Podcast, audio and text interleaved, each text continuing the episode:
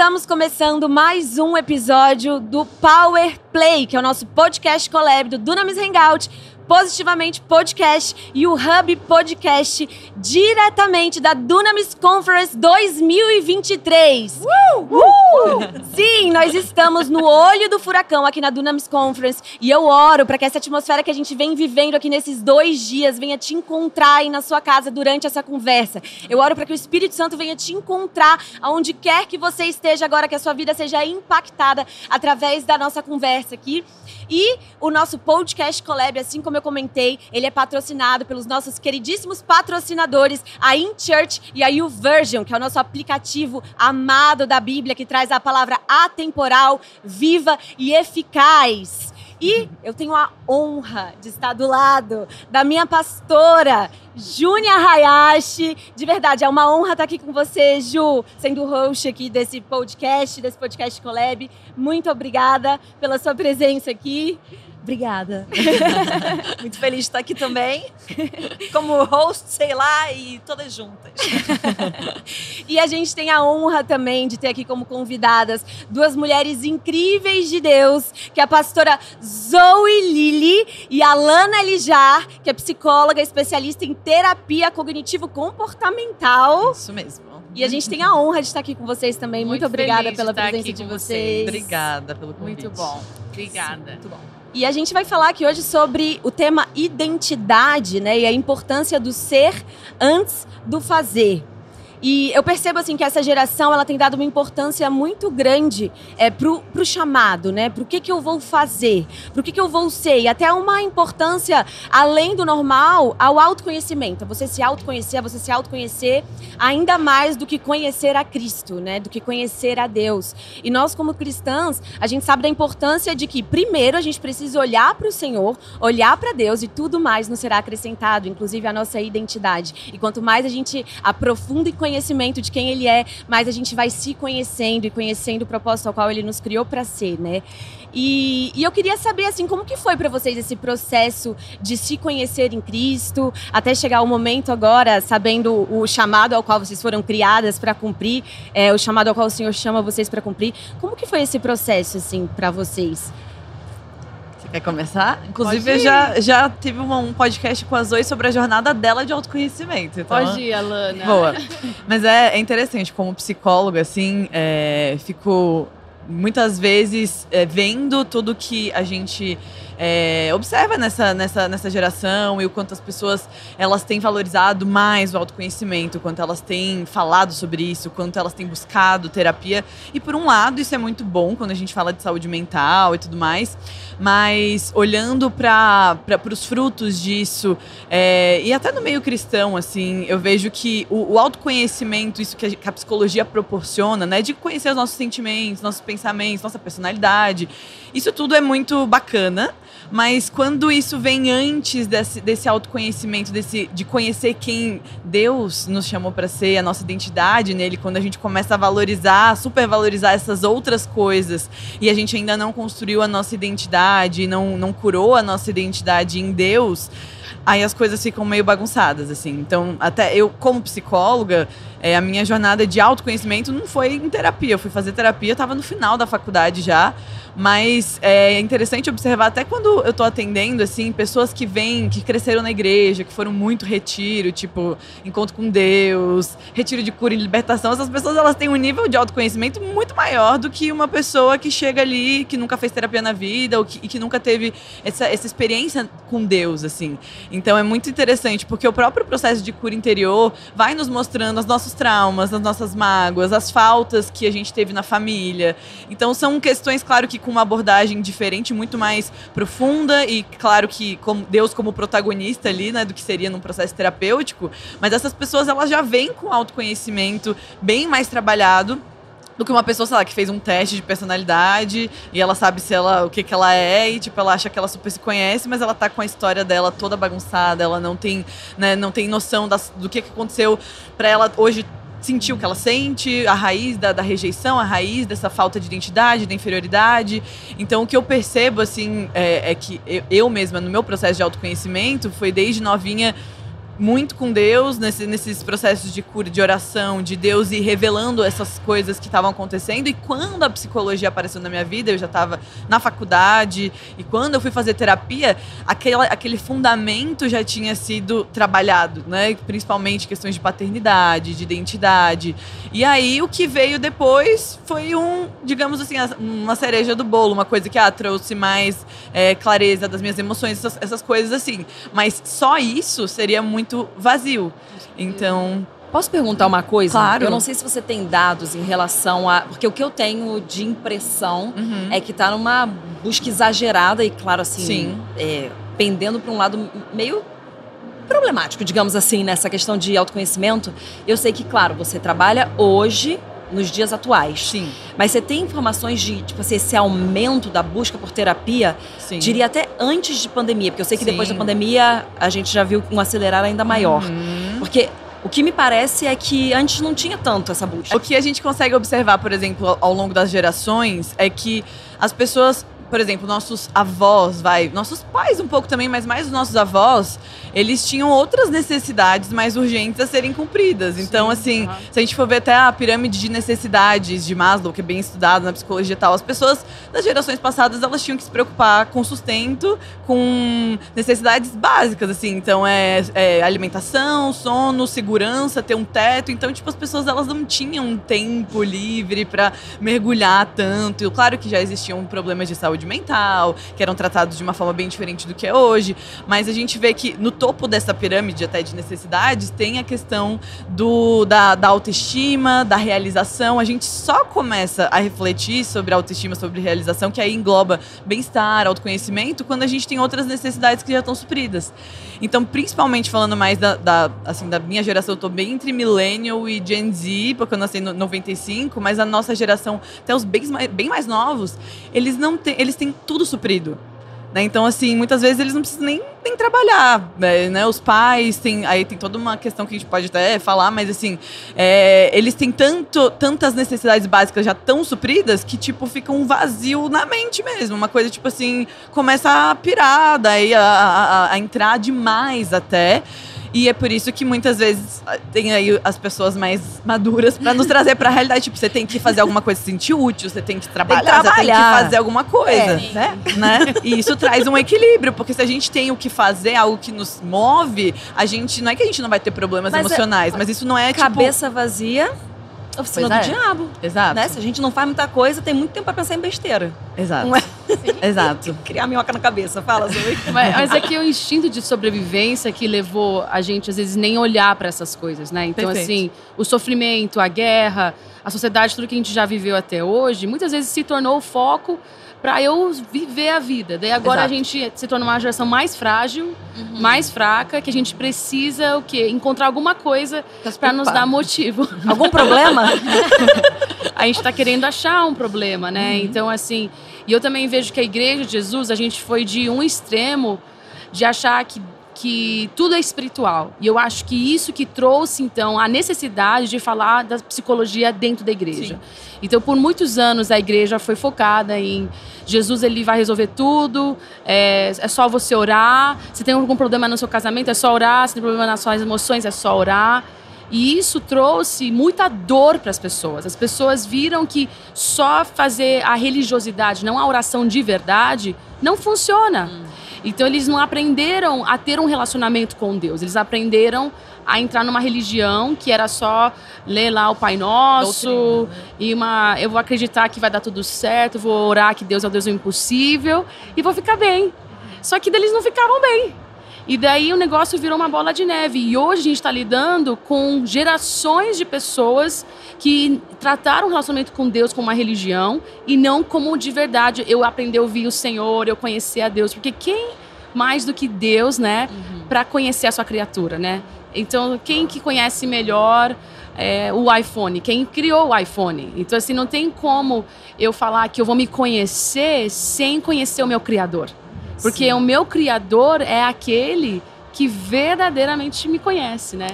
Então a gente vê esses extremos. Então hoje a igreja foi de um extremo de a espiritualizar tudo, pro outro extremo de vamos ser intelectual demais, Deus, o sobrenatural não é real, os milagres não acontecem, não é para orar, é para fazer terapia. Uhum. e a gente está precisando trazer esse lugar de, opa, não é assim, Deus é um Deus que ele não é desse jeito como a gente está pensando, né? Eu acho que você trouxe uma coisa muito forte, que é essa questão de a gente deixa de acessar Deus como aquele que de fato cura e, e encontrar o poder na, na, oração e a gente passa a fazer rezas, né? Assim, uma coisa assim decorada, nesse sentido de decorado, eu tô falando. Uma coisa memorizada. E, e eu acredito, eu preciso falar isso, mas assim, eu acredito que a igreja, se ela é vivida de uma forma saudável, como o Senhor estipulou, como corpo de Cristo, a gente encontra tanto individualmente na oração, oração potente mesmo, que encontra o poder de Deus, a gente encontra uma cura ali e a gente encontra a cura nos irmãos. Assim como Sim. a palavra fala, que quando a gente confessa né, os pecados uns aos outros, nós somos curados. Então eu acho que a gente está buscando uma coisa na terapia que, se a gente tivesse uma saúde na igreja nos dias de hoje maior, a gente acessaria então, cara, no meu quarto secreto, eu vou para Deus, eu passo por uma cura interior, eu passo por um processo que ele afirma quem eu sou, porque eu tô conhecendo o meu pai que me criou, que nem você falou, ninguém conhece melhor a criatura do que o criador. Então, o que eu falo muito é da gente não buscar se conhecer. É a gente buscar conhecer a Deus. E quando a gente busca conhecer a Deus, é impossível não conhecer quem Ele me criou para ser. É impossível não descobrir, assim, a minha identidade. E aí, nisso, então, eu tenho esses processos de cura com Deus. E aí, quando eu tô com os meus irmãos aqui, se eu sou intencional e vivendo a igreja da forma que, de fato, ela foi criada para ser vivida, eu acho que a gente encontra cura aqui, sabe? Então, eu não sei, é isso, é, às vezes é isso que eu, tô, que eu tenho visto, é se a gente vivesse a plenitude do que o Senhor tem, especialmente também para a forma de a gente viver a igreja. Eu acho que a gente acessaria muito dessa cura muito, dentro disso. Muito bom, Ju. Enquanto você está falando, eu estou lembrando, assim, eu sempre falo sobre isso, né?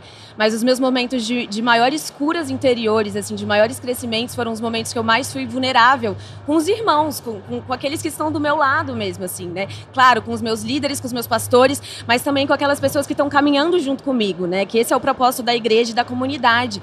E às vezes eu até pensava, falava, gente, as, se eu falar isso para alguém, as pessoas vão, vão me achar, sei lá, vão me achar a última das últimas, ou, ou sei lá, vou, quem que examinar pensa que é. Mas eu falei, não, eu vou entrar no meu processo, eu vou entrar no meu processo eu vou entrar no meu processo de cura, eu preciso abraçar o meu processo e para isso eu preciso ser vulnerável, trazer isso para fora, para que o Espírito Santo possa encontrar espaço para agir nesse lugar. Então, desde que eu comecei a minha caminhada com Deus, eu, entrei, eu entendi a importância do processo e a importância da gente caminhar lado a lado com igreja, com comunidade, para que exista a cura mesmo, para que exista Sim. o crescimento. E, e, enquanto a gente está falando sobre isso também, eu até lembrei de um episódio em 2020, Zoe, que eu estava ouvindo um podcast seu, na época você estava falando sobre orgulho. E você trouxe a questão do, do sentimento de inferioridade, que isso também era orgulho. E eu estava nesse processo com Deus de tratar minha identidade nesse lugar, né? E eu lembro que ouvindo aquilo, para mim foi uma cura muito grande, assim. Porque até então eu não tinha entendimento daquilo que você estava trazendo, daquela forma que você estava abordando ali no podcast. E, e, parece que as escamas dos meus olhos caíram. Eu falei, Deus, eu preciso entrar nesse processo. E eu sei que, assim, eu já ouvi até um testemunho seu de que é, quando o Senhor falou com você sobre é, é, ter um chamado para adoração, você não se via naquele lugar. E eu lembro que esse testemunho seu também falou muito comigo. E, e eu sei que assim como existiu cura para mim, de tudo isso que você trouxe para minha vida, assim, mesmo que talvez até indiretamente, é, eu sei que pode existir cura para muitas mulheres que estão ouvindo a gente. É, eu queria ouvir você um pouco, assim, nesse lugar, assim, como foi esse processo para você? É, essa palavra humildade a gente joga para lá e para cá na igreja e a gente não sabe muito bem como fazê-la, né? Uhum, a gente acha que humildade é se sentir a pior pessoa ou a gente se tornar, sei lá, quietinho, uma pessoa que senta se no último diminuir. banco, se diminuir, falar.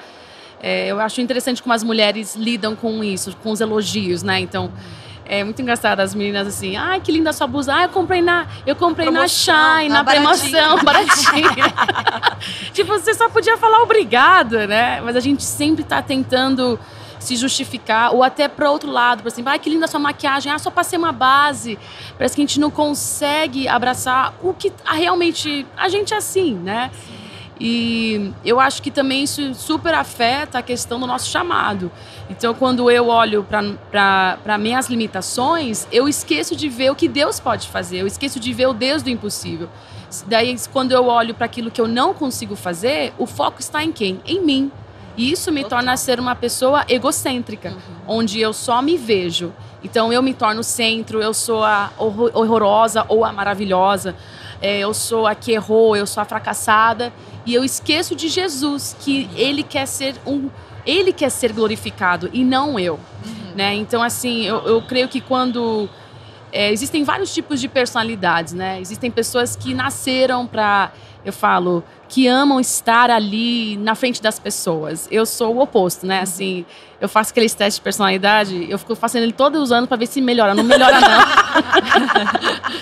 e assim, eu sou 100% introvertida. Uhum. Não é nem 98 ou 90, uhum. assim, tá 100% em todos os testes. Gente, eu, e... eu, eu tô sempre mudando. Ainda bem! fica, fica mais interessante a vida. Uhum. e daí eu precisei entender que Deus ele não tá à procura da minha personalidade, ele tá à procura da minha obediência. Uau. Então assim, anota isso, gente. Muito bom. Muito ele é muito quer me usar do jeito que ele me quer. Então assim, quando você vê a história de Moisés, ele vai ali e ele tá reclamando da vida, eu acho incrível que a gente tem um pep talk, né, que a gente fala em inglês, que a gente faz com os nossos nossos liderados ou com o filho, enfim, assim. Então a criança fala: "Ah, eu tô eu sou muito fraco". Daí a mãe fala: "Não, filho, você é forte". Você vê Deus falando com Moisés, ele não fala isso para Moisés. Ele não fala: "Ai, não, filho, você é forte". Ele fala: "Vai porque o eu grande eu sou te enviou". Uau. E o eu sou e Deus poderia ter falado: vai porque o Deus Criador te enviou. Vai porque o Deus que que vai fazer milagres te enviou. Não, ele fala o eu sou. Ou seja, a identidade de Deus ela é suficiente na minha fraqueza, a identidade de Deus é suficiente para a minha limitação. Uhum. E não é o meu respeito, é o respeito do que ele quer fazer, né? então, assim, eu precisei sair desse lugar de egocentrismo, de eu ah, a fulana faz melhor. Até hoje eu sei que a fulana canta melhor, que o Ciclano canta melhor. E tá tudo bem, mas assim, eu vou obedecer e, e, obedecendo que Deus tem a glória. Porque eu falo, né? Se o Senhor me usa para fazer o que eu faço, Ele pode usar qualquer um, né? Muito bom. então, Gente, presta atenção. Estamos aqui com 12 mil pessoas e Zoe liderando a adoração. É. Sim, mas isso é um ó, milagre. Tá vendo? mas é isso que eu falo. Se Deus está usando, são 12 mil pessoas. É significa que você rendeu totalmente Uau. aquilo que o Senhor Sim. queria fazer através da sua vida. E não foi fácil. As pessoas falam, ah, é fácil. Não, eu lembro, foram já liderei adoração há 23 anos e toda vez eu passo mal. Então, assim, não é assim, ah, fica mais fácil? Fica. Mas assim, tinha um banheirinho do lado, lá no palco, lá no Campus Morumbi. Meu Deus. eu tinha que ir no banheiro antes de subir, que eu passava, ficava dor de barriga. Nossa. Às vezes eu chegava a vomitar antes de subir. Eu passava Gente, mal, assim, fisicamente. Caramba. Qualquer um ia falar, ah, você tá com uma crise de ansiedade. Gente, poderia até ser. Mas assim, não tive o diagnóstico. eu falava, eu preciso ir? Porque não, naquela época não tinha quem fizesse o louvor e minha mãe estava contando comigo. Ela falou assim, filha, ó, não tem quem faça, você vai ter que fazer. Muito bom. E eu ia, e assim, Deus foi trabalhando comigo, porque às vezes Deus está trabalhando com seu orgulho em não te dar o microfone, e pro outro tá trabalhando com seu orgulho em te dar o microfone, né? Uhum. Sim. Porque você vai falhar na frente de todo mundo, uhum. e isso vai lidar com o seu orgulho. Ou você vai ser a pessoa que vai ter que, talvez, esperar a sua chance de um dia estar numa multidão, porque ainda não chegou o seu tempo, né? Uhum. Então Deus ele trabalha com a gente de inúmeras formas. O importante é a nossa obediência. Muito, muito bom. bom. Ah, isso é muito lindo. Posso contar uma visão que eu tive uma vez, faz muitos anos, mas em relação a essa questão de abrir para Deus quem eu sou, que foi muito forte. Eu, eu nem lembro onde que eu estava, eu só lembro da visão. Eu fechei meu olho, era, eu estava como se fosse até dentro de uma lâmpada de, de, de gênio, sabe? Assim, ela era comprida. E, e eu tava ali, o Senhor falando assim: Eu conheço todos os seus podres, Júnior. E tinha uma coisa no meio, um cano no meio, assim, fechado. E ele falando: Eu sei, eu sei onde que você falha, eu sei onde você erra. Você não poupa é, palavras para mostrar quão ruim você é. Aí ele começou a. É que agora eu vou chorar até. Ele olhou pro meio ele falou assim: Agora eu quero ver o que tem ali dentro. E aí o Senhor, naquele lugar ali, eu, nem eu na visão sabia o que, que era. Mas ele falou: Eu quero ver o que tem ali dentro. Quero ver o que tem nesse lugar que você não abre para ninguém. E aí eu fui e abri. E na hora que eu abri, começou a sair como se fosse um vento de purpurina e um monte de borboleta e luzes assim brilhando. Uhum. E aí Deus começou a falar muito para mim: você precisa me mostrar também aquilo que você tem de bom. Eu não quero, eu não vou só usar você nas suas falhas, porque às vezes a gente pensa, né, como crente, ah, ele vai usar aqui onde é difícil. Sim. Mas ele fala, eu preciso que você abra e me mostre as suas qualidades, porque eu tinha muita dificuldade de falar, eu sou boa nisso, eu consigo isso. E eu só pensava, não, eu tenho garra, então vou dar um jeito nas coisas, mas o Senhor queria muito ver a beleza que existia dentro de mim, que eu não permitia nem Deus ver. Que legal. E eu não sei se alguém está precisando ouvir isso aqui, mas foi muito forte para mim, porque às vezes a gente mostra, Deus, eu vou esconder o meu, meu feio, uhum. vou esconder a minha mão atrofiada, vou deixar o Senhor só ver o bom. Uhum. E a gente precisa mostrar a mão atrofiada. Mas às vezes a gente está mostrando só a mão atrofiada e o Senhor está falando: existe uma beleza dentro de você. Que se você não abrir, eu não consigo te usar de forma plena. Nossa, e foi, foi muita cura para mim, muita cura, porque era uma, um lugar de vulnerabilidade, de exposição que eu nunca tinha vivido antes. Nossa, de olhar e falar assim: eu, eu posso mostrar a, a beleza para alguém, sabe? E humildade é isso também. É. Você vê as coisas que você faz bem e não, e não achar que isso é ruim, né? Uhum. Porque às vezes a gente fica com downplay, a gente põe para baixo. Uhum. Que nem a gente faz, né? Quando alguém nos elogia, não, é. eu acabei de sair do banho, né? Então assim. e, e aí encarar e falar, cara, eu sou boa nisso, né? Eu, eu é. faço isso bem. Não faço bem aquilo, mas isso eu faço bem. Isso Muito tudo legal. é saber.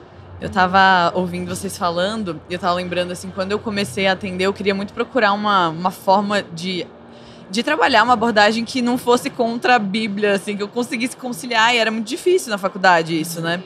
E eu consegui, de alguma forma, juntar algumas coisas que eu via que fazia sentido, e uma das coisas que até hoje eu sempre falo, até no, no podcast, falo para os pacientes, que é esse, nesse lugar de não, de não idolatrar os seus sentimentos, seus pensamentos. E claro que a gente pode, a própria Bíblia fala que a gente tem que cuidar com o que a gente pensa sobre a gente, sobre tudo, na verdade. Mas essa, esse lugar que você falou assim, por tantos anos que você enfrentou esses medos, e tem muita gente que fala assim, tá, mas eu vou ter que ficar sempre me tipo sempre vai ter esse, esse pensamento que aparece de que eu não sou tão boa assim, de que eu não sou boa o suficiente, ou de que eu sou inferior, de que as pessoas são melhores que eu. E, por, e pode ser que por muitos anos a gente tenha pensamentos e sentimentos que a gente sinta inadequado. E eu, muitas vezes, eu lidava muito com esse sentimento de inferioridade, de inadequação. E aí, na minha profissão, depois começando, e às vezes oportunidades que vinham, eu sempre sentia. Eu falava, e, e, foi esse, esse, lugar, e até tem algumas abordagens que, que trazem isso, assim, de que a gente não precisa dar esse lugar tão importante assim para os nossos pensamentos e emoções. E, e, e, como psicóloga, parece que é meio contra-intuitivo falar isso, mas realmente a gente não tem controle total sobre os nossos pensamentos e como, sobre como a gente sente. A gente pode ter um certo autocontrole. Mas em alguns momentos a gente vai ter que escolher fazer o que a gente considera certo. Para quem a gente está fazendo podcast para cristãos, então a gente fala sobre obedecer ao Senhor, mas mesmo quando é uma pessoa que não é, eu falo, cara, se você, se esses são teus valores, se você acredita que tem que fazer isso, pode ser que esse pensamento não saia por um, dois, cinco, dez anos. E aí você nunca vai fazer. Você é nunca vai enfrentar. É que a gente não entende, né? Vamos, vamos pensar num jardim, né? Que você tem ali uma árvore que você regou por, sei lá, 25 anos. Uhum. Ela tá gigantesca. Até ela morrer, uhum. você vai ter que parar de regá-la. Mas como que a gente rega nosso pensamento? Pensando nele. Então, se você acorda pensando que sua vida é uma droga, uhum. que nada vai dar certo, você está regando as plantas ruins. Sim, escolhendo, escolhendo né? Diariamente. Então, eu vou, vou ali todo dia. E a gente foca, cresce, né? É, Exato. E aquilo Exato. que eu paro de regar vai, vai atrofiar. Exato. Só que demora. Só que demora tempo. Então, às vezes, ah, Zoe, você se sente inferior como você se sentia 20 anos atrás? Claro que não, tô bem Sim. melhor. Tem dias que me sinto? Com certeza. Mas não se compara àquela árvore gigantesca. Que você tá vencendo que... diariamente, agindo e ao contrário. E algum lugar você vai ter que começar. Sim. E é isso que as pessoas não querem. Elas é, querem ir pra terapia. É. Primeiro eu quero fazer me sentir o trabalho. Bem, é verdade. Aí depois eu faço o que eu tenho que fazer. Tipo, eu não vou e, dar nenhum passo antes de me sentir bem. Muito passo de mágica. É. Hoje em dia é tipo assim, sete passos para resolver a sua vida não tem como. Você vai ter que dar um passo atrás do outro Sim. de escolher tem... parar de regar. Sim. Mudar a, a, o caminho, assim, dos teus pensamentos, né? E é uma escolha, de fato, que que vai custar para todo mundo que está assistindo. Não é mais fácil para uns fácil. do que para outros. É. Que é, é- é muito daquilo que a gente fala muito na Zion também, que o pastor Teófilo fala muito, que é a importância do ser maior por dentro do que por fora, né? E quando eu. A primeira vez que eu ouvi o pastor Teófilo falando nisso, eu falei, meu Deus, é isso. É isso, porque não adianta eu buscar o que Deus quer de mim, eu buscar fazer algo, se eu não sou primeiro essa coisa, né? Se eu não, de fato, não conheço e não vivo aquilo que o Senhor me criou para ser de fato. Se eu não, se eu não busco crescer em intimidade e crescer por dentro para que eu possa sustentar aquilo que o Senhor É. tem para colocar nas minhas mãos. E Alana, você falando sobre psicologia e sobre esse contato direto que você tem até com a geração millennial e a, e a geração Z, é, quais são os desafios, assim, os maiores desafios que você percebe Meu das Deus. diferenças de gerações em relação à identidade? Você percebe? Sim. É, tanto Millennials quanto Gen Z foi uma geração que já cresceu muito contato com a internet, né? Quem, quem é mais millennial foi é, devagarzinho se adaptando a essa realidade. Gen Z já, tipo, desde sempre são os nativos digitais, ainda mais nesse momento com rede social, com tudo isso. Então, essas duas gerações, principalmente, a gente percebe que esse essa tanto interconectados com tudo que acontece no mundo o tempo inteiro, tendo notícias do que acontece no mundo inteiro, sendo bombardeado. A gente tá aqui no Brasil, tá tudo bem aqui, mas a gente sabe o que tá acontecendo em Israel, a gente sabe o que tá acontecendo em todos os lugares. Então, a nossa mente ela é bombardeada com muita informação o tempo inteiro. A gente sabe tudo de ruim e tudo de bom que tá acontecendo no mundo, na vida das pessoas. Então, isso com certeza muda muito a forma da gente se enxergar se a gente for ver, eu gosto muito de ver isso da- das gerações, porque há décadas atrás a gente se comparava com quem? Tipo, na família, né? Sei lá, com a irmã, no máximo os pais comparavam com os irmãos. A gente não se comparava com artistas, celebridades, a gente não, não, não tinha esse nível de comparação que hoje a gente está o tempo inteiro é, colocando em xeque quem a gente é, as nossas escolhas, nossos valores. Então isso causa muita confusão. Isso que você estava falando de ser maior por dentro do que por fora.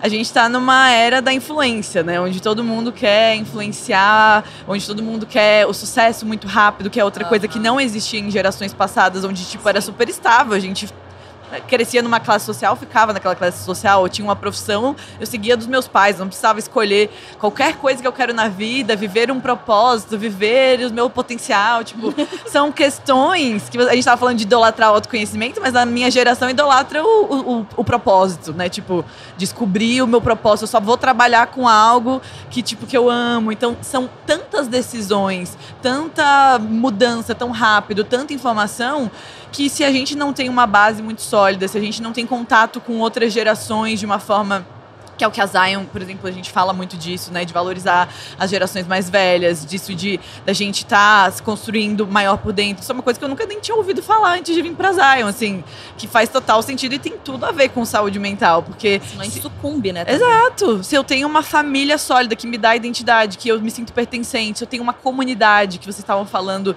até antes sobre isso, de como o relacionamento e a comunidade cura. é, tem até uma- uma- várias pesquisas que o pessoal está conduzindo para falar sobre religião e saúde mental e o quanto pessoas religiosas elas têm uma maior é, propensão a ter uma saúde mental melhor. E uma das, um dos critérios não é nem é, a conexão com Deus especificamente, mas é a comunidade. Então, em diversas religiões, porque tem muita gente evangélica que tem uma relação com Deus, tipo, totalmente é, disfuncional. Mas quando, independente da, da, da religião, se a pessoa ela tem uma comunidade forte, isso também é um fator de proteção de saúde mental. Então, é, tem várias coisas que a nossa geração tá, assim, tendo falta, mas que a gente consegue, se a gente estiver bem atento, trabalhar para que a gente se proteja, porque é uma coisa que todo mundo está suscetível, os mais jovens ainda mais, a crescer nesse lugar de, de só aparência, né?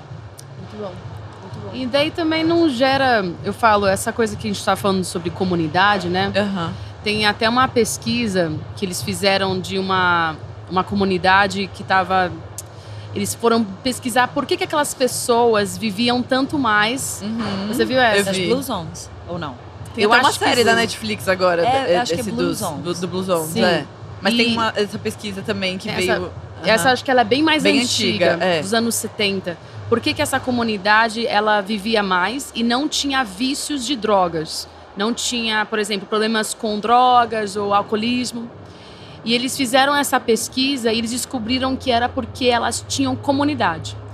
Então, o sentimento, o vício, tudo que gera dopamina no nosso cérebro, tudo que gera para nós prazer, seja um vício é, da comida, ou da bebida, ou das drogas, ou do sexo, qualquer vício que a gente possa ter, geralmente vem por uma carência afetiva. Que a gente recebe muito dentro da nossa família. Sim. Então, essas comunidades tinham avós presentes, pais presentes, Nossa. primos presentes, irmãos presentes. Era como se elas tinham uma, um vilarejo, né? Sim. Que estavam juntos. E eu acho que isso é o plano de Deus desde o Sim, início, sim. né? da família, de nós estarmos em comunidade. Então, hoje eu vejo o jovem muito isolado, Muito isolado. ele, ele fica fazendo, sei lá, o videogame ou, enfim, dentro da internet o tempo inteiro. Ele não tem contato, às vezes, com a pessoa mais velha, com a pessoa mais nova. É tudo dentro daquele universo dele. Às e é tem a sua comunidade, mas totalmente online, digital, não online. conversa com ninguém. É. que pra mim não é muito uma comunidade, Não. né? Que é uma falsa sensação de que ele pertence a Com algo que não certeza. existe. Sim, de com verdade. certeza. E acaba, então, não suprindo coisas que nós fomos desenhados para ter suprido. Exato. É, a família perfeita é o Pai, o Filho e o Espírito Santo. Uhum. E eles, eles, eles exemplificam como é uma família Sim. perfeita. Uhum. E se eu não tenho isso no- na vida real, a gente fala, infelizmente, hoje na igreja, o, o indício de divórcio é o mesmo das pessoas que não são cristãs. Verdade. Então, a gente vê que tudo isso também desencadeou muitos problemas de saúde mental.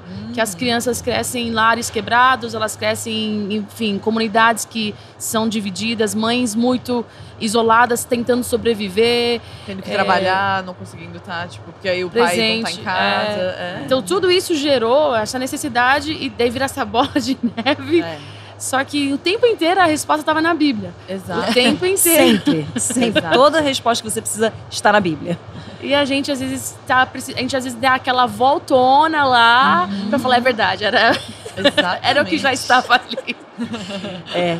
Ó, vou, vou exemplificar uma coisa muito simples em relação a isso, que é quando eu tive o Isaac, meu primeiro filho, né? E aí eu, sei lá, tava vivendo ali as coisas da maternidade e, e tentando colocar a rotina dele meio que em dia. E aí eu comecei a ficar mal, assim, da cabeça, tipo, meu Deus. céu. Só que eu sou, eu, eu me conheço muito bem, eu, sou, eu percebo muito bem as- os alertas dentro de mim. Eu falei, gente, o que eu tô precisando é de gente. Eu não preciso dessa mebinha que maravilhosa, que eu amo mais do que tudo dentro de mim. Eu preciso de gente para eu conversar. E aí eu lembro que eu comecei, eu já, já liguei para as amigas e falei: olha só, dá um jeito, aparece aqui em casa, vamos conversar. Cara, elas foram, passaram uma tarde comigo e todos os meus problemas acabaram. não, mas é sério, às vezes a gente olha e fala assim: poxa, e, e tem hoje uma, uma idolatria por muitas coisas, né?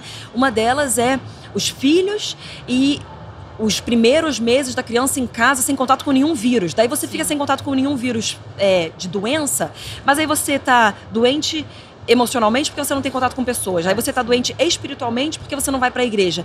Então a gente precisa, tipo, cara, tem algumas coisas que estão muito disfuncionais e esse extremo zelo, que eu acho que é o que, como vocês falaram aí, a sobrevivência antes era o número um, agora a gente já, já sobrevive mais. Então a gente tem mais tempo pra ter caraminhola na cabeça. Só que, poxa, então eu tenho que olhar e falar assim, não, é, é extremo. O É. cuidado com os nenéns hoje em dia tá extremo. É. Tá extremo demais. A idolatria tá extremo. O cuidado, o autoconhecimento tá extremo. A gente tem que voltar e a Bíblia toda ela tá falando sobre um Deus que tá indo atrás do seu povo. E a gente vai depois de Jesus, quando Jesus ascende, a gente é incumbido de uma missão. Então eu tenho que conhecer o Pai que enviou o Filho para saber quem eu sou e para saber por que, que eu tô aqui. Porque Jesus, quando ele sobe, ele não fala que a gente estaria num quarto só sendo amado por Deus o tempo todo e só isso. Não, ele fala, ide por todo mundo, pregar o evangelho a toda criatura. Então, vocês vão ter um relacionamento, mas é muito mais do que só a gente. É cristianismo, não é junianismo, não é egocentrismo, é, é- é cristianismo. E o cristianismo é o id. É pra gente, de fato, fazer e continuar as obras que Jesus começou. Eu acho que isso, esse pensar no outro, traz muita cura. Que é o negócio que a gente está falando de comunidade. E é, é, é a base do cristianismo, de fato, que, que é eu vou amar a Deus e vou amar o próximo como a mim mesmo. É. Então, eu não vou amar mais a mim do que o próximo, eu vou amar o próximo como a mim mesmo. Significa que eu tenho que ir, eu tenho que ser luz para o mundo, eu tenho que ser sal para esse mundo, eu tenho que trazer algo que o Senhor colocou dentro de mim para esse mundo e eu tenho que olhar para o outro. Aí eu paro de hiper olhar para quem eu sou e pensar, ah, o propósito então não é meu, é o propósito dele através da minha vida. Então, glória a Deus, o que o Senhor quer fazer? Eu não tenho uma personalidade, um temperamento para isso, Senhor, mas é o seu propósito, então eu vou. Eu vou passar por cima. É, e uma coisa que eu sim. falo geralmente é tipo assim: a gente tem que se desrespeitar um pouquinho. Porque se a gente não se desrespeita um pouquinho, a gente não consegue crescer. Eu não tô falando pra ser uma coisa assim, abusiva da gente com a gente mesmo. Mas senão a gente não Se consegue esticar, né? se esticar, sim. se capacitar mais. Eu, com quatro filhos, hoje tenho muito mais capacidade do que eu tinha antes. E eu, né, me desrespeito. Eu não acordo e faço o que eu quero. Eu, depois que acordo e ponho meus filhos no ônibus, eu não continuo sem Faço fazer o que eu quero. de duas Faço horas. minha. Não é- eu tô vivendo também pelo outro, porque eu sei que isso aqui é um chamado. Então é muito isso, tipo assim, ah, cara, eu sou e eu não faço pra ser, mas por eu ser, eu- é impossível eu não fazer. Uau, muito fazer tudo aquilo que o Senhor me chama pra fazer. Muito bom. E até você falar isso de desrespeitar um pouquinho, a gente, como movimento Dunamis, te- teve a maratona Dunamis, e a gente viveu isso na pele, assim, porque pra você chegar no quilômetro a mais, você precisa desrespeitar o seu corpo, você precisa desrespeitar ali o seu natural. Limite. Os seus limites, porque a sua mente tá falando o tempo todo que você não consegue. Mas de fato você consegue. Se você se desrespeitar, você vai vendo que você consegue. Isso vai se estendendo para todas as áreas da sua vida. E eu vivi isso na pele. Obrigada por isso. Correu 10K depois. Glória a Deus. E até você trazendo isso da maternidade real também, e falando de tudo isso, do, do ser real, né? É, você lançou aqui, através do Pimpante, É verdade, o livro gente, da Mulher Real, que é o seu novo filho. Meu sexto filho. através desse projeto tão lindo que tem abençoado tantas mulheres, me abençoado. Você fala um pouquinho pra gente, Ju, desse livro? Bom, é. Bom, de- Vamos lá. É, uma coisa que eu recebo muito é como você dá conta de tudo. E aí, essa pergunta começou a vir e eu percebi que as pessoas têm uma ideia bem errada, inclusive, do que é dar conta de tudo. As pessoas acham que eu sou uma super mulher e que eu faço todas as coisas. E eu. Eu entendi que eu simplesmente tenho o discernimento de fazer a coisa certa na hora certa, porque eu já fiz a coisa errada na hora errada. A coisa, na verdade, não. A coisa certa na hora errada, entendeu? Aí que se torna coisa errada. E aí eu entrei num- numa exaustão muito, muito intensa. E, mas eu fui percebendo que, cara, acho que a minha vida tá falando com as pessoas de alguma forma. Eu sou muito prática, o jeito que eu vejo a vida, o jeito que eu encaro as coisas. Eu vejo a Bíblia e eu falo, não tem como a Bíblia não afetar todos os dias que eu vivo. Então, a Bíblia ela tem que ser aplicável no meu dia a dia. E, e foi pensando e orando em relação a tudo isso, todas essas perguntas que vêm, que a gente colocou esse livro aqui de uma forma muito, muito prática mesmo. É, todas, não todos, né? Porque senão não teria fim para os livros, mas aplicações da Bíblia no nosso dia a dia, para que a gente venha cumprir a missão que o Senhor tem pra gente. Porque quando eu entendo que a missão que ele deu para mim tem a ver com a missão que ele tem que fazer através da igreja, eu tenho uma- um senso de responsabilidade pela minha missão muito maior. Porque se eu não fizer, eu estou impactando a missão da igreja. Eu estou impactando o que a igreja vai causar. Então, Senhor, que não passe de mim aquilo que o Senhor tem para fazer através da minha vida. E aí, é, o texto base é Esther 4, ali do 14 ao 16, que é, quem sabe não foi para um tempo como este, que você está nessa posição de rainha. E aí a revelação de Esther, que é, se eu tiver que morrer, eu morrerei. Então eu olho e falo assim, uau, é para um tempo como este que eu estou aqui, mas não porque eu estou aqui, é porque o meu povo precisa ser te- precisa passar por um livramento e é através da minha vida. Então, é, de uma forma, eu sei que eu falei muito, né, mas é difícil. Eu, tô pus o meu coração, já, é que eu pus o meu coração meu ainda. inteiro nisso daqui, gente. Enquanto eu tinha uma filha de seis meses na época para escrever esse livro. E, e é sobre a gente de fato ser consumido por essa missão, porque ela não tem a ver comigo, não é o meu propósito, não é a minha missão, não é o meu chamado. É o que o Senhor tem para fazer através da igreja. E aí a minha oração tem sido: não deixa passar de mim. E se eu tiver que morrer, eu morrerei. Uau. muito, muito muito bom. bom. Muito- E tá lindo o livro, né? Ah, é, ele tá, tá. tá muito lindo. Eu Ah. comprei dois. Eu confesso que eu comprei dois. É verdade, eu falei que eu comprei um pra ler mesmo. e um pra deixar de decoração na minha sala, porque eu achei tão lindo. Tá muito, Tá muito lindo. ele Muito, tá muito mesmo, lindo. eu devo dizer. Ele é meio quadrado. Tá... Ai, gente, tá muito lindo. E por dentro também, ó. formato Deixa eu mostrar, ó. Todo lindo. A diagramação, as cores. Mas é, e é isso. Eu pus meu coração aqui para que possa ajudar muitas, muitas mulheres. a Deus. E esse é especial para mulher, a mulher real. Porque né, eu não sou uma mulher maravilha, eu sou uma mulher real. Bem real. Glória a Deus. E pra gente ir finalizando, pra gente ir chegando ao fim, é só uma última, uma última questão, assim, é, com tudo que a gente trouxe até agora em relação à identidade, em relação ao ser maior, né, do que fazer, da importância do ser mais do que fazer. Vocês acreditam que ser é suficiente ou também precisa do fazer para o corpo de Cristo para que a gente venha ter a nossa identidade firmada em quem Ele é? Eu acho que as duas coisas andam de mãos dadas, né? Que nem a fé sem obras, ela é morta e, e a gente não pode achar que também, ah, eu, eu vou entrar, eu vou ser uma máquina ou eu vou ser essa pessoa parada e vou viver de oxigênio, né? É o que muita gente uhum. crente. Uhum. Conheci um rapaz na lavanderia. Agora, eu... lavanderia? que. Histórias com Zoom. É, porque a gente agora usa lavanderias, né, em Portugal. Ah. Porque as casas não têm secador, elas só têm lavan é, de para lavar. Eu seco às vezes coisas quando não tem sol, né, como as tugas secam ao ar livre. As tugas. e daí o rapaz era cristão, missionário, americano. E eu perguntei o que você faz de trabalho? É, você faz missões? O que você faz? Como que você tem né, o seu sustento? Ele falou, eu vivo pela fé. e me pediu duas moedas emprestadas. Um rapaz de 23 anos, super saudável, fez faculdade, não trabalha, nunca quis trabalhar e vive assim, pegando emprestado dinheiro. E isso assim, eu falei, gente, essa geração de dar dessa fantasia de que uhum. eu vou viver para Deus e não vou fazer nada com a minha vida. Uhum. Né? E assim, claro que Deus ele cuida da gente e ele tá dando comida para esse rapaz todos os dias. Porém, ele tem tanto potencial que Uau. não foi ainda desenvolvido, né? Que não foi atingido ali. Então, a, a, eu creio que o ser ele é tão importante quanto fazer. Uhum. E o Satanás vai fazer de tudo para eu focar só no meu fazer e, e tirar a minha, eu falo, minha identidade de Deus e também ele vai focar eu no meu ser, é, eu falo fantasia. Uhum. Essa palavra é muito que forte. É, que é a, é a fantasia que eu tô me conhecendo, mas tô me conhecendo sem meu criador. Essa é uma grande uhum. fantasia. Então eu fico focado nas minhas emoções, no meu egocentrismo e eu esqueço que isso não tem nada a ver com ser. Porque se eu sou uma pessoa cheia da identidade de Deus, eu vou fazer. Sim, não sim. tem como eu ouvir de Jesus e não cumprir o índice. Não tem como eu ouvir do Senhor e não amar meu próximo e não fazer algo que seja o amor é um verbo, né? Eu vou sair desse lugar de, de, de é, estagnação para um lugar de ação, né? Então, eles andam de mãos dadas, não tem como eu separar isso. Uau, muito, Falou muito tudo. Bom. É, falou não tem nem o que acrescentar, gente. Não, muito bom. É isso, é isso.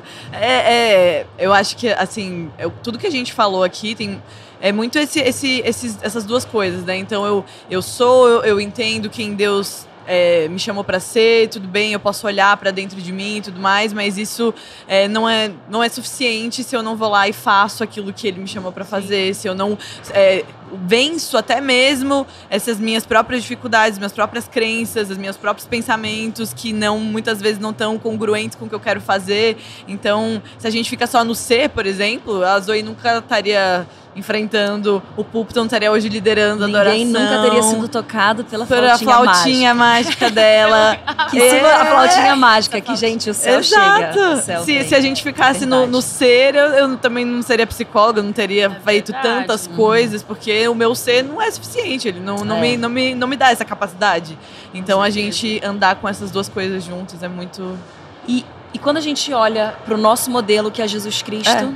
ele veio para a Terra completamente convicto de quem ele era. Sim. Completamente convicto. E o pai vem e, e, manda o Espírito Santo sobre ele, ali no batismo: Este é o meu filho amado, em quem eu me comprazo. Uhum. E aí o que, que Jesus faz depois? Tudo o que ele tinha que fazer aqui na terra. Sim. E até, inclusive, para mim, é pra, foi muito forte quando eu, eu entendi isso que os fariseus querem falar contra Jesus porque ele cura num sábado. Uhum. Só que ele não estava curando porque ele estava tentando forçar ser quem ele não era. Ele simplesmente era, e não é um esforço eu manifestar quem eu sou. E quando eu manifesto quem eu sou, eu manifesto cura. Quando eu manifesto quem eu sou, eu manifesto um subir e fazer o que o Senhor está me chamando a fazer sem pensar no meu eu.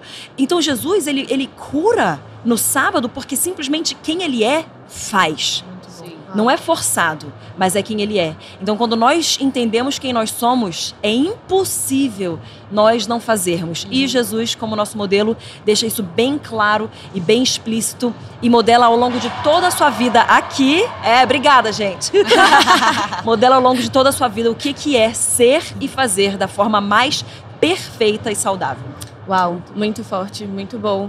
Bom, pra gente finalizar, Ju, senhora, aproveitando o gancho de tudo isso, mas antes da oração, eu queria de novo agradecer vocês pela Foi um participação. prazer, obrigada muito obrigada. Foi ótimo. De verdade, Muito muito, obrigada. Muito bom ter todas vocês aqui, todas nós aqui, né? Sim. E só queria, antes de orar, falar, mais uma vez, agradecer a YouVersion e a N-Church, que são os patrocinadores aqui, que estão fazendo isso daqui possível, que você tenha sido muito abençoado. Não esquece de compartilhar. Mas agora eu vou orar e você vai receber, eu creio, muito forte, é, uma transferência daquilo que o Senhor tem para você hoje. Porque não tem a ver com a gente, tem a ver com Ele. Mas nós estamos nos disponibilizando para que você venha a ser alcançado. Pai, em nome de Jesus Cristo, eu oro agora para que cada pessoa ouvindo esse podcast venha a ser alcançado pelo teu poder, pelo poder sobrenatural do Espírito Santo. Que as pessoas venham ser alcançadas pelo amor do Pai. Porque a partir do amor do Pai nós conseguimos entender quem nós somos e assim somos capazes então de amá-lo de volta, amarmos a nós, a nós mesmos e amarmos uns aos outros, Senhor. É tudo a partir desse primeiro amor que nós recebemos de Ti, porque nós só podemos amar porque, primeiramente, o Senhor nos amou. Então eu peço que as pessoas venham ser alcançadas aqui, entender que elas são filhas, completamente amadas, aceitas, seguras e supridas em Ti, Senhor. Nada nos faltará, porque o Senhor é o nosso bom pastor. E o Senhor cuida de nós, e o Senhor prepara todas as coisas e nos envia também, Senhor. Então hoje, além de nós recebermos uma transferência de unção para entendermos quem nós somos, nós também recebemos, Senhor, essa capacitação para fazer tudo aquilo que o Senhor nos chama a fazer. Porque assim como Esther, nós temos essa- esse momento revelatório de que nós não vamos deixar passar de nós o que o Senhor quer fazer através das nossas vidas e nós vamos ter uma vida que, se nós tivermos que morrer pela causa do Evangelho, nós morreremos, porque não tem a ver conosco, tem a ver contigo e o seu nome ser exaltado, glorificado e o seu reino ser avançado aqui em terra, Senhor. Então, usa cada uma de nós para sua honra, para sua glória e para o seu louvor. Em nome de Jesus eu oro e abençoo cada ouvinte aqui. Amém. Amém. Amém. Amém. Amém. É isso aí, Jesus. gente. É isso? Então tá bom, beijo. Beijos. Beijo.